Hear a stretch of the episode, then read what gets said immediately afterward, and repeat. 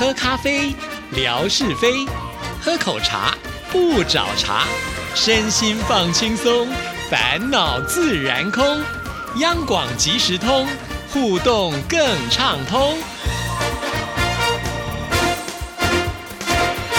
亲爱的听众朋友，大家好，欢迎收听今天的央广即时通，我是谭志毅。在今天的节目里呢，要来回复听众朋友的信件啊。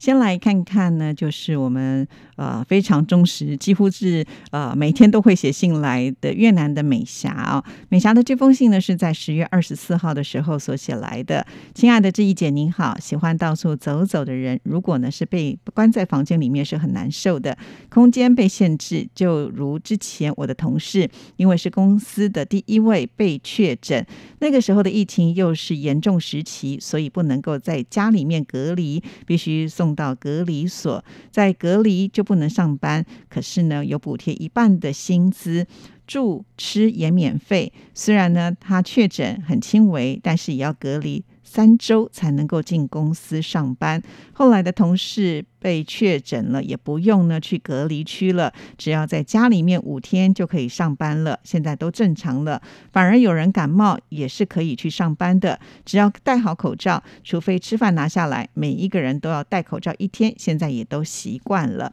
祝您健康愉快。我想呢，呃，美霞应该也是听到了我们在节目当中提到了有关于就是呃一旦确诊的时候必须被隔离哈。那自己也被隔离过啊，所以我觉得呃那七天对。我来说呢也还好啊，因为我并不是只有在自己的房间里啊，因为我的先生比我早确诊了。原本呢他是关在呃小房间里面，后来因为我也确诊了，所以呢我们就有一个家庭可以共用了哈，至少客厅、厨房、厕所都是可以走来走去的啊。所以我都在想啊，其实如果家里面有人确诊了哈，最好就是干脆都一起确诊了，比较不会这么的可怜，只有小小的空间呃能够活动。那因为我也有同事啊，就是。是他确诊了，那但是呢，他把自己管理的非常的好，他真的都没有出自己的房间哦。他们家其他的人通通都没有确诊啊，所以其实做到隔离还是有一定的效果了啊。不过随着现在这个疫情啊，它在不断的做转变啊，很多的这个规定呢，也都是重新的在呃规范嘛。就像美霞说的啊，最早的时候呢很严重啊，所以他必须要隔离三周才能够来到公司上班。我觉得你们公司也很不错，至少还有这个补贴一半的薪资啊。那一般来讲呢，好像隔离的话，你可以请病假。那病假当然有这个一定的天数的设定嘛。假设呢你之前都没有请过，那当然是没关系。但是好像请超过的话，还是得要扣钱呢。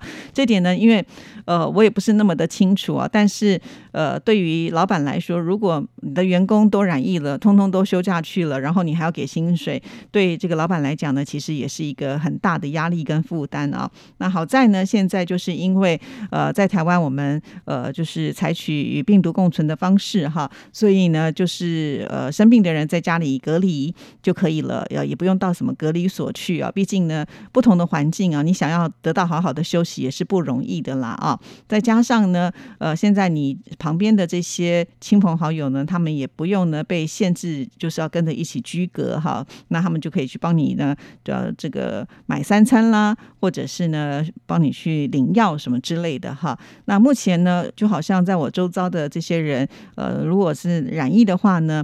好像大部分也都是轻症啊，就是休息了七天之后呢，也都会恢复正常，并不是想象中的可怕哈。因为我自己也经历过，呃，就是确诊的这一段路啊。那我也跟听众朋友说过了，只要及早的做好准备啊，那你碰到了这件事情就去面对吧。然后呢，很仔细的去观察自己身体的状况，然后就是接下来按照医生给你的一个指示，多喝水，多休息。那一个礼拜呢，你就出关了啊。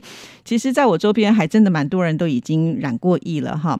那甚至呢，我还有呃这个朋友呢，他是第二次染疫。那我前几天呢，还听说有人就是第三次染疫哦。哇，那真的就是太不小心了。所以呢，即便就像我们现在已经曾经染疫过的人呢，我们出门还是会很小心的，还是会戴上口罩了。只有吃饭的时候才会把口罩拿下来啊。那还是会随时的注意清洁自己的呃手部啦啊。那我觉得这是有必要的啦哈。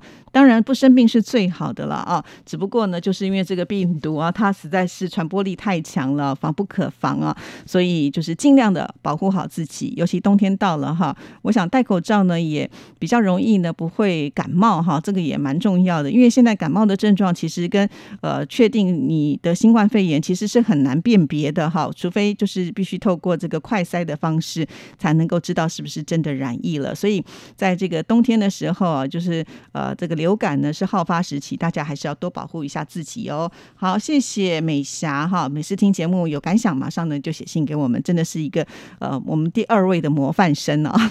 好，再来看下一位是问来的听众朋友妙恩所写来的，妙恩这封信呢是在十月二十五号所写来的，他说呢这是一个周二，农历的十月初一，那近来呢问来几乎每一天到下午都会下着雨，出门要带伞，不知道台湾的天气如何？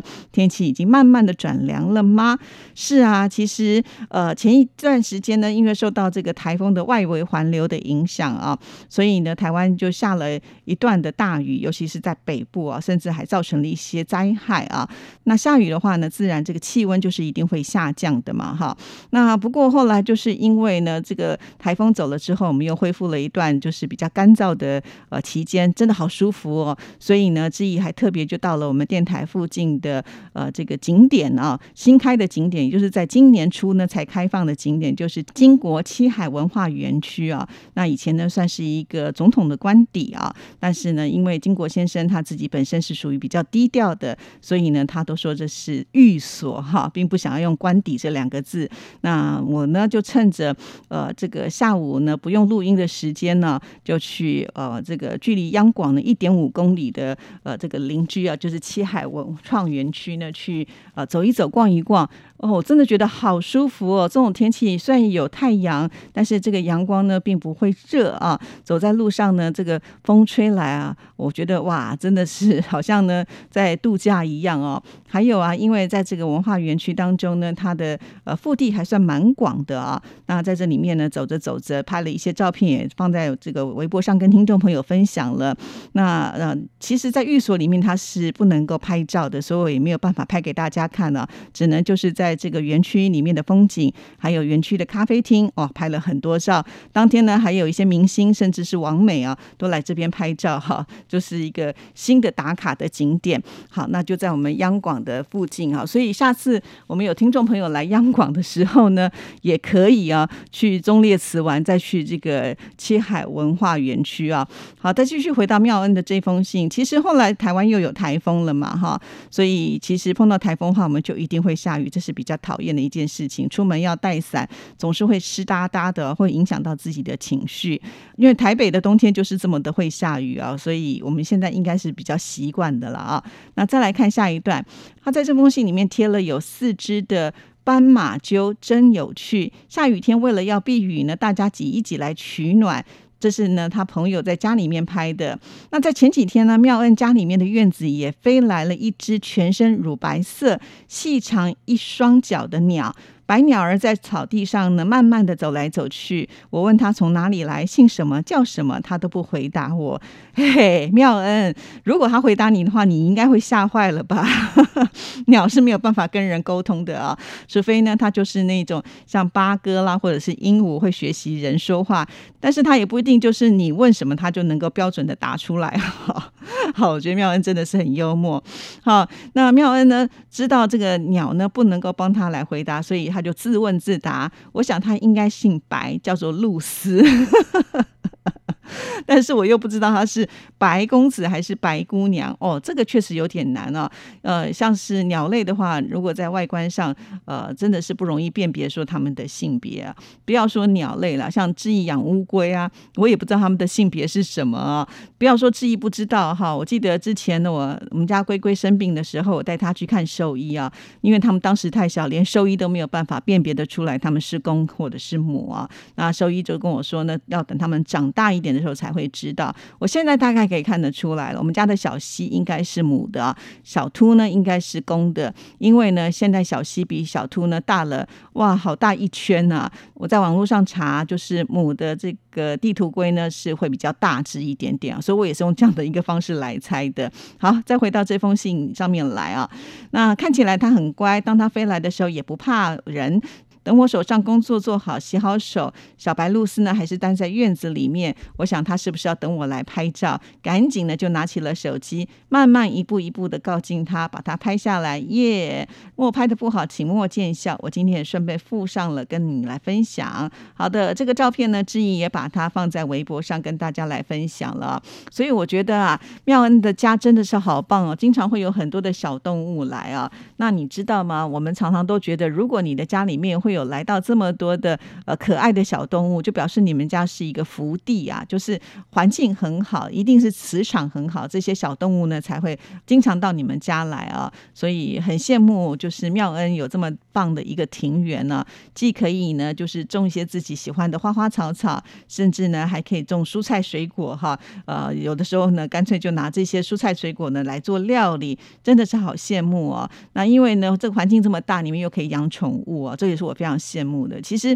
一直以来呢，我每次看到很多的影片上面的小宠物，尤其是狗啊，我都觉得好贴心哦。看到人就会摇尾巴，然后甚至会露出那个可爱的笑容啊，很想养啊。可是呢，我就是没有环境跟没有空间，所以特别羡慕就是家里面有大院子的那一种哦。好的，非常的谢谢妙恩的来信。那接下来呢，志毅要看的这一封信件呢，就是我们魏红所写来的大小姐。也许呢，就是听到志毅呢在空中不断的呼喊，没有信啦，没有信啦，所以大小姐呢就赶紧呢呃写了一封给志毅啊，亲爱的志毅姐，我不擅长写信，但是我喜欢听您纯哥、志平哥、戴老师的节目。对了，还有王伟玉主播的新闻，到过北安路好几次，您对我都是接待有加。次次都这样，我好汗颜。睡不着的时候呢，脑海里面都会不由自主的想起了您。听您的节目，再看看我们的合影，心中就充满了一次次的向往。我好怕再一次见到你，时间会久。小 QQ 姐夫都是放下手中的事情来陪我，很感动。话不多，可是句句由心，盼早日相见。好的，非常的谢谢大小姐啊，确实这个内容并不多哈，但是呢，我觉得每一句都有写到我的心坎里哈。那大小姐呢，应该算是呃来我们央广排行榜的次数前几名哈，所以呃对我们这里的环境应该都蛮熟悉了。而且呢，大小姐她比较特别啊，她每一次来的时候呢，也都没有离开台北市哦，啊，对于台北非常的喜欢。那大小姐呢，她也很会安排自己的行程呢，那她。啊，喜欢去呃这个诚品书店去看书买书。我还记得有一次，哇，他买了好多的书，我都很担心他这个瘦小的身体呢拎不动那些书啊。可见我们大小姐真的是爱书成痴啊！我不知道听众朋友会不会觉得喜欢看书的人气质特别好？我觉得大小姐就有这方面的一个特质。还有大小姐有去这个台湾大学啊，在公馆附近呢去品咖啡啊，小日子咖啡我都还记得哈。所以我觉得呃大小姐的品味。就是不太一样哦。那其实你说来到台湾志毅呢陪你啊，那我想你是这么忠实的听众朋友，听我们央广有二十年的时间了，当然就是我们的贵客啊。只要自己有时间，一定都会好好的来招待我们的这些好朋友啊。那不要说是呃招呼志毅啊，其实每次大小姐来的时候，也是带满了这个礼物啊。几乎呢是每一位同事通通都准备到了，非常非常的细心。就连呢在微博当中，志毅不是常常会。写我们央广有一位摄影爱好者啊，张青兰大哥，他的作品都会被我贴在微博上啊。所以呢，呃，大小姐居然也带了他的礼物要送给他哦，所以我们那个张青兰大哥很开心哦。所以就可以看得出来，大小姐其实心思是非常细腻的。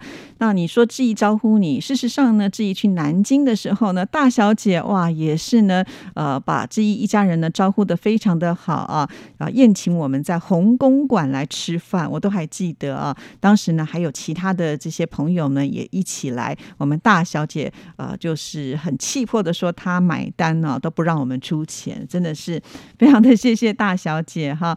那因为现在疫情的关系，所以可能我们的听众朋友都不方便啊出门哈。不过呢，就像这个疫情终究是会过去的嘛哈。因为像台湾呢，我们都已经啊开放了，也可以出去，也可以进来了啊。所以呢，接下来就要看。我们的听众朋友，如果方便的话呢，我相信呃，应该大家还是愿意来到台湾呢。尤其像文哥退休了，他可能也有时间去接待听众朋友。好，今天节目时间到，就聊到这里，祝福大家，拜拜。